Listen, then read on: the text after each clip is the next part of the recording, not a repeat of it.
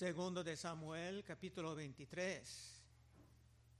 Segundo de Samuel, capítulo 23. Estamos ya llegando cada vez más cerca del fin de la vida de David.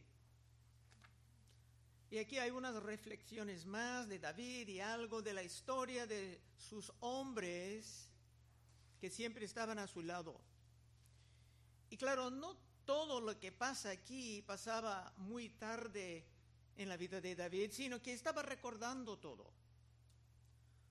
Había muchas bendiciones debajo del reino de David, siendo un tipo de Cristo una sombra del que iba a venir. Pero como todos los tipos y sombras de Cristo en el Viejo Testamento, tenía sus grandes defectos. Pero en este capítulo estaremos considerando lo bueno de David, el rey incomparable. Versículo 1. Estas son las palabras posteras de David. Dijo David, hijo de Isaí, dijo aquel varón que fue levantado en alto, el ungido del Dios de Jacob, el dulce cantor de Israel. Aquí David, David reconoce que no vino a su posición por ser de una familia poderosa o rica o real, sino que Dios lo levantaba de entre los pobres. Y David como un rey incomparable tenía grandes dones de música, de letras, aparte de su capacidad como gran soldado.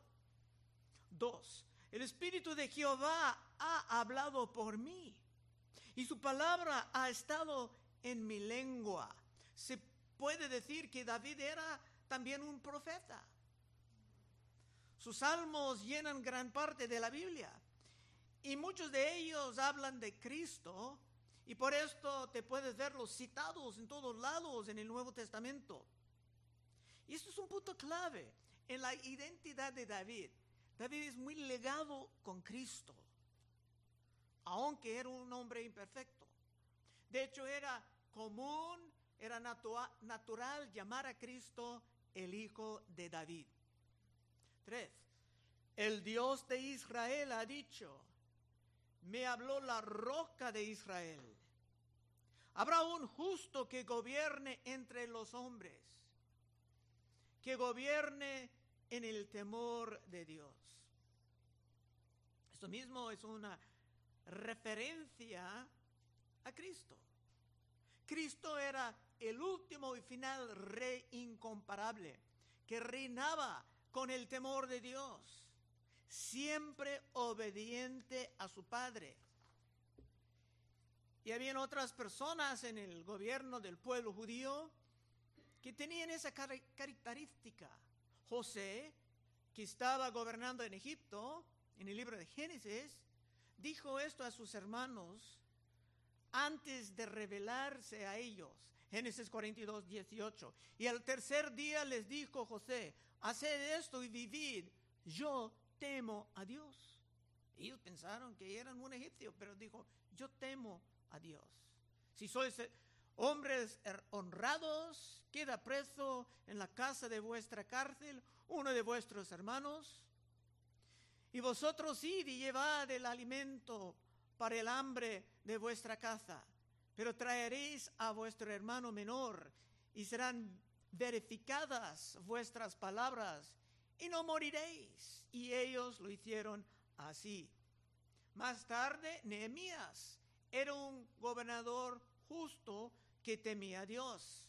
Nehemías 5:15 tenía mucha influencia y autoridad, pero dice, pero los primeros gobernadores que fueron antes de mí abrumaron al pueblo y tomaron de ellos por el pan y por el vino más de 40 ciclos de plata. Eran sus criados, se enseñoreaban del pueblo. Pero yo no hice así a causa del temor de Dios. Los que gobiernan bien, gobiernan en el temor del Señor. Los gobiernos del mundo de hoy están llenos de incompetentes, porque quieren gobernar conforme a la sabiduría humana, sin tomar en cuenta el temor de Dios. Y para tener el temor de Dios es necesario entender algo de la ley de Dios. Como dice en Deuteronomio 1.16, entonces, Moisés hablando, entonces mandé a vuestros jueces diciendo, huid entre vuestros hermanos y juzgad justamente entre el hombre y su hermano y el extranjero. No hagáis distinción de persona en el juicio. Así al pequeño como al grande oiréis. No tendréis temor de ninguno, porque el juicio es de Dios. Y la causa que os fuere difícil, la traeréis a mí y yo la oiré. David entendía todo esto, ese punto importante, y por lo tanto era considerado en su tiempo como un rey incomparable. Cuatro, será como la luz de la mañana, como el logo de nuestra iglesia, como el resplandor del sol en una mañana sin nubes, como la lluvia que hace brotar la hierba de la tierra. Hay algo saludable en una cultura que está viviendo en el Espíritu de Cristo Jesús. Y yo no estoy solamente hablando de la prosperidad terrenal que puede pasar, sino de matrimonios que funcionen y familias que pueden florecer por generaciones mientras sus miembros tienen la cosmovisión bíblica tratando de poner todo, todo en práctica.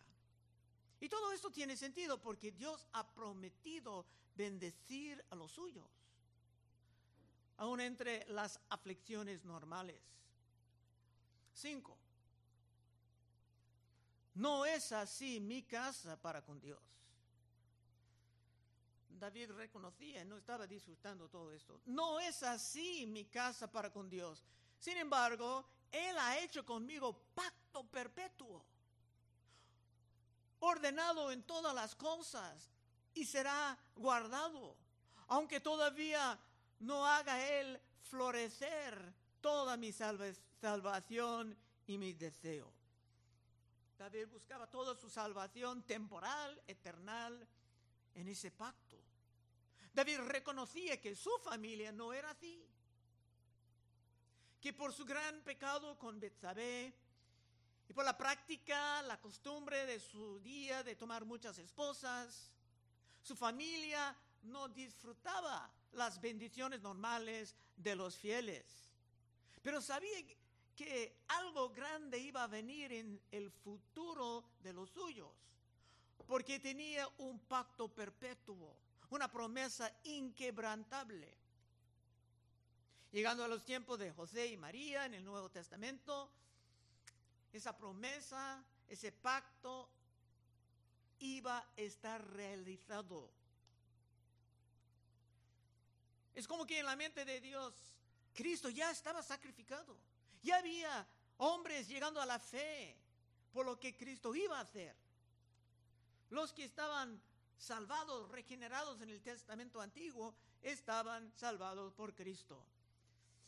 Dios dice en Apocalipsis 13, 8, empezando hablando de los que adoran la bestia, dice, y la adoraron todos los moradores de la tierra cuyos nombres no estaban escritos en el libro de la vida del Cordero, que fue inmolado desde el principio del mundo. Está hablando de los que adoraron la bestia, como dije en Apocalipsis, pero dice que Cristo fue inmolado desde el principio del mundo. Así estaba en la mente de Dios, ya un hecho.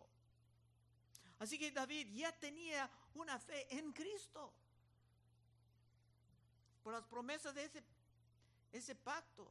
Tenía un conocimiento de Cristo. Por las sombras y los tipos del viejo pacto. Él mismo siendo uno de aquellos tipos. Inspirando la fe en muchos. Ahora viene lo que siempre tiene que venir hablando de estos asuntos, los dos grupos que hay en el mundo, las dos simientes, como hablamos la semana pasada, Versículo 6. Mas los impíos serán todos ellos como espinos arrancados, los cuales nadie toma con la mano, sino que el que quiere tocarlos se arma de hierro y de asta de lanza, y son del todo quemados en su lugar. Dije la semana pasada que esto es algo no muy popular en el mundo moderno, pero es la verdad de las escrituras. Dios ya tiene la gente dividida en dos grupos. David exponía esto hasta en su primer salmo. Vamos a pasar por Salmo 1 rápidamente. Bienaventurado el varón que no anduvo en consejo de malos, ni estuvo en camino de pecadores, ni en silla de escarnecedores se ha sentado, sino que en la ley de Jehová está su delicia. En su ley medita de día y de noche. Será como árbol plantado junto a corrientes de agua, que da su fruto en su tiempo y su hoja no cae y todo lo que hace prosperará. Ese es un grupo. David empieza todo el libro de, la Biblia, de, de Salmos, dividiendo el mundo en dos grupos. Ahora viene el otro. No así los malos que son el tamo que arrebata el viento. Por tanto, no se levantarán los malos en el juicio, ni los pecadores en la congregación de los justos, porque Jehová conoce el camino de los justos, mas la senda de los malos perecerá. El mundo moderno está algo incómodo con esa división pero es correcta la división. Y es algo que tenemos que proclamar si vamos a proclamar fielmente la palabra de Dios. Y con eso estamos terminando la primera parte del capítulo, pero antes de continuar quiero aclarar un concepto falso. Hay personas que reconocen que sí, en el Testamento antiguo todo estaba hablando de dos grupos, pero cuando Cristo vino era diferente. Pero eso no es cierto. Cristo continuaba en el mismo, como el rey incomparable. Yo quiero mostrar esto con la parábola de las minas en el libro de Lucas. Lucas 19. Oyendo estas cosas, prosiguió Jesús y dijo una parábola por cuanto estaba cerca de Jerusalén y ellos pensaban que el reino de Dios manifestaría inmediatamente. Dijo pues, un hombre noble se fue a un país lejano para recibir un reino y volver. Y llamando a diez siervos suyos, les dio diez minas, una forma de dinero. Y le dijo, negociar entre tanto que vengo. Pero sus conciudadanos le aborrecían. Enviaron tras él una embajada diciendo, y eso es lo que muchos están diciendo en el mundo ahorita de Cristo Jesús, no queremos que éste reine sobre nosotros. Algo va a pasar con estos, terminando la parábola, continuando leyéndolo. Aconteció que vuelto él, después de recibir el reino, mandó llamar ante él aquellos siervos a los cuales había dado el dinero para saber lo que había negociado cada uno. Estaba ese rey esperando cierta manera de vivir produciendo algo, una vida fructífera. Vino el primero diciendo, Señor, tu mina ha ganado diez minas. Y él le dijo, está bien, buen siervo por cuanto en lo poco has sido fiel, tendrás autoridad sobre diez ciudades.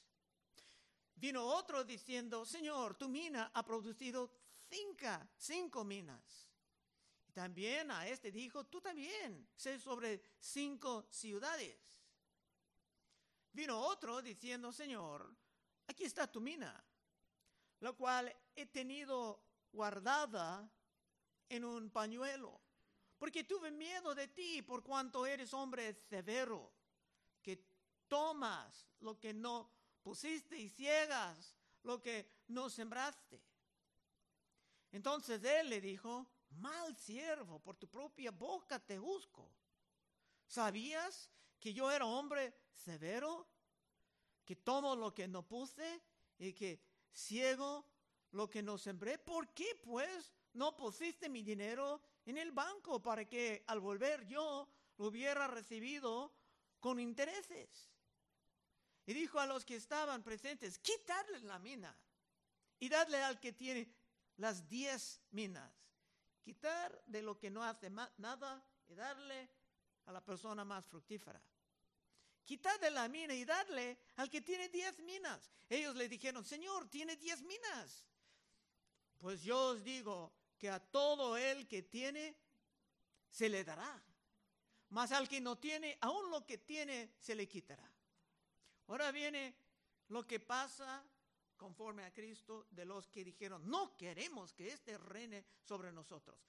Y también a aquellos mis enemigos que no querían que yo reinase sobre ellos, traerles acá y decapitarlos delante de mí.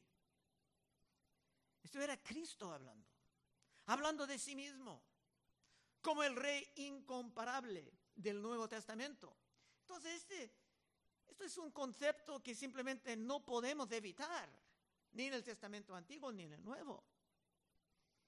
Aun si parece repugnante a los incrédulos de nuestros tiempos. Hasta en el libro de Hebreos, hablando de las tierras infructuosas realmente en el contexto de los que se apartan de la fe, dice en Hebreos 6, 7. Porque la tierra que bebe la lluvia, que muchas veces cae sobre ella y produce hierba provechosa, aquellos por los cuales es labrada, recibe bendición de Dios. Pero la que produce espinos y abrojos es reprobada. Está próxima a ser maldecida y su fin es el ser quemada.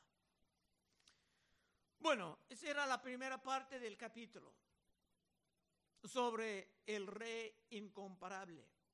Pero ahora llegaremos a la reacción de los hombres que estaban en el servicio del rey incomparable. Versículo 8. Estos son los nombres de los valientes que tuvo David. José Basebat, el monita, principal de los capitanes. Este era Adino, el esnita, que mató a 800 hombres en una ocasión se ve inmediatamente que los, los que servían al rey incomparable eran vencedores y más que vencedores. Nueve. Después de este, Eleazar, hijo de Dodo, Auita, uno de los tres valientes que estaban con David cuando desafiaron a los filisteos que habían reunido ahí para la batalla y se había alejado los hombres de Israel, este se levantó e hirió a los filisteos hasta que su mano se cansó y quedó pegada su mano a la espada. Aquel día Jehová dio una gran victoria y se volvió el pueblo en pos de él tan solo para recoger botín. Ese hombre fiel, devotado al rey incomparable, terminaba con la espada pegada a su mano. Mientras muchos hombres modernos, supuestamente fiel al rey incomparable nuestro, terminan con su mano pegada en el control del remoto de televisión. 11. Después de este fue Sama, hijo de Age, Arrarita. Los filisteos se habían reunido en Leí, donde había un pequeño terreno lleno de lentejas y el pueblo había huido delante de los filisteos. Entonces los filisteos, como hicieron mucho en aquellos tiempos, vinieron para robar el fruto de estos campos. Él entonces se paró en medio de aquel terreno y lo defendió. Y mató a los filisteos y Jehová, Jehová dio una gran victoria. El hombre tenía el valor, Dios dio la victoria. Estos eran los hombres valientes de David, el rey incomparable. Pero ¿cómo está contigo, hermano? Hermana joven, ¿eres tú una persona valiente sirviendo el supremo rey incomparable? 13. Y tras los treinta jefes descendieron y vinieron en tiempo de la ciega de David en la cueva de Adulam, y el campamento de los filisteos estaba en el valle de Refaim. David entonces estaba en el lugar fuerte y había en Belén una guarnición de filisteos. Por estos momentos más tempranos en la vida de David, había hasta Belén estaba bajo el control de los filisteos. El lugar del nacimiento de David, como del hijo de David. Pero para los valientes ni esto era un obstáculo. 15. David dijo con vehemencia, ¿quién me diera a beber del agua del pozo de Belén, que está junto a la puerta? A lo mejor David estaba en un lugar donde no había agua muy buena, pero no era muy sabio para David hablar así, expresando sus sentimientos, porque cuando hay valientes devotos al rey incomparable, se van a hacer algo. 16. Entonces los tres valientes irrumpieron por el campamento de los filisteos y sacaron agua del pozo de Belén que estaba junto a la puerta y tomaron y la trajeron a David, mas él no la quiso beber, sino que le derramó para Jehová, diciendo, se hicieron algo sumamente peligroso, tratando de complacer un antojo de David. Pero ¿cuántos cristianos tendrían esa forma de celos por su rey? Otra vez 16. Entonces los tres valientes irrumpieron por el campamento de los filisteos, sacaron agua del pozo de Belén que estaba junto a la puerta y tomaron y la trajeron a David, mas él no la quiso beber, sino que la derramó para Jehová diciendo, lejos sea de mí, oh Jehová, que yo haga esto. ¿He de beber yo la sangre de los varones que fueron con peligro de su vida y no quiso beberla. Los tres valientes hicieron esto. David se sentía indigno de disfrutar el agua después de ver estos hombres arriesgando sus vidas. Y la pregunta es, ¿no merece nuestro rey incomparable la misma nivel de valor y de entusiasmo? Y si decimos que sí, ¿lo podemos comprobar con nuestras vidas? 18. Abisaí, hermano de Joab, hijo de Sarbia, fue el principal de los 30. Este alzó su lanza contra 300, a quienes mató y ganó renombre con los tres. Podemos ver aquí que en toda la vida de David no todo era dolor y tristeza por el pecado, aunque eso llenaba muchos capítulos, pero se tenían muchos éxitos, muchas victorias luchando en el poder del Señor. 19. Él era el más renombrado de los 30 y llegó a ser jefe, mas no igualó a los tres primeros. Después Benaía, hijo de Joaida, hijo de un varón esforzado, grande en proezas de Cabseel. Este mató a dos leones de Moab. Y él mismo descendió y mató a un león en medio de un foso cuando estaba nevando. Hermanos, esto no son leyendas, esto es, es historia. Cuando haya hombres hombres verdaderos dedicados a Cristo, se pueden producir grandes logros. Pero tenemos que dejar atrás el temor del hombre y vivir más bien en el temor de Dios. 21. También mató un egipcio, hombre de gran estatura, y tenía el egipcio una lanza en su mano, pero descendió contra él con un palo y arrebató al egipcio la lanza de la mano y lo mató con su propia lanza. Tenía gran admiración por David y confiaba en el poder de Dios y por eso hizo estos logros. Estamos nosotros también aplastando a los enemigos de Cristo, aunque nuestras armas son diferentes. Y los que servían a David como un gran rey incomparable, eran muchos. No eran solamente unos cuantos. Se cree que si, si, hay cristianos hoy en día que tienen ese valor, estos celos, deben ser muy pocos. Pero ahora vamos a leer hasta el fin.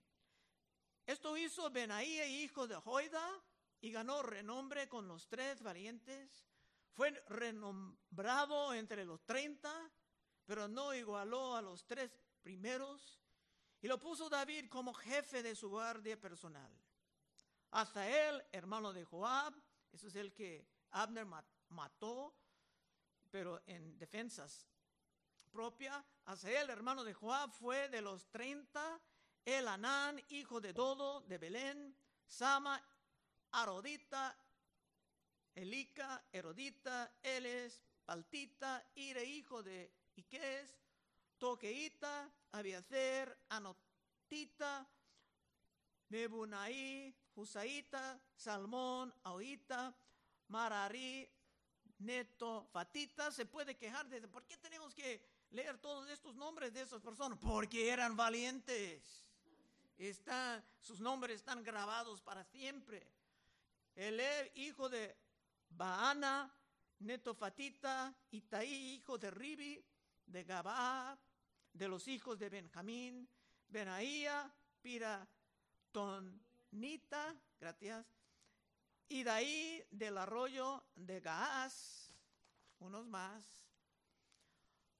Abí Elmón, Arbatita, Asmavet, Bar Umita, Eliaba, Seal Bonita, Jonatán de los hijos de Jacén, Sama, Ararita, Iam, hijo de Sara, Ararita, Elifelet, hijo de As, Asbaí, hijo de Maaca, Eliam, hijo de Aitofel, ya leímos mucho de Aitofel, su hijo está aquí y su, el esposo de su de su nieta también está aquí.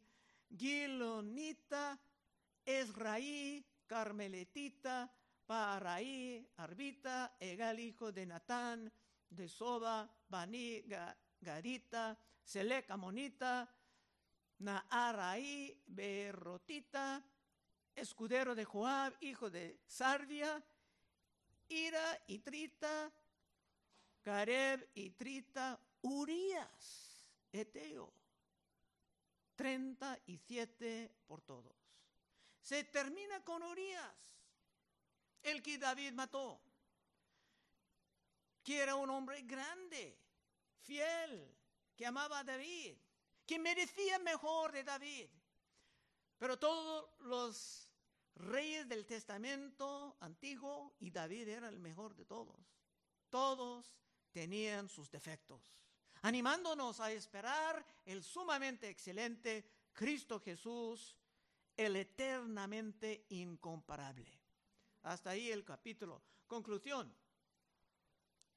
Y si tú quieres el poder sobrenatural para vivir como un valiente en Cristo, capaz de tomar riesgos, hay cristianos hoy en día que nunca toman ninguna, no arriesgan nada para Cristo.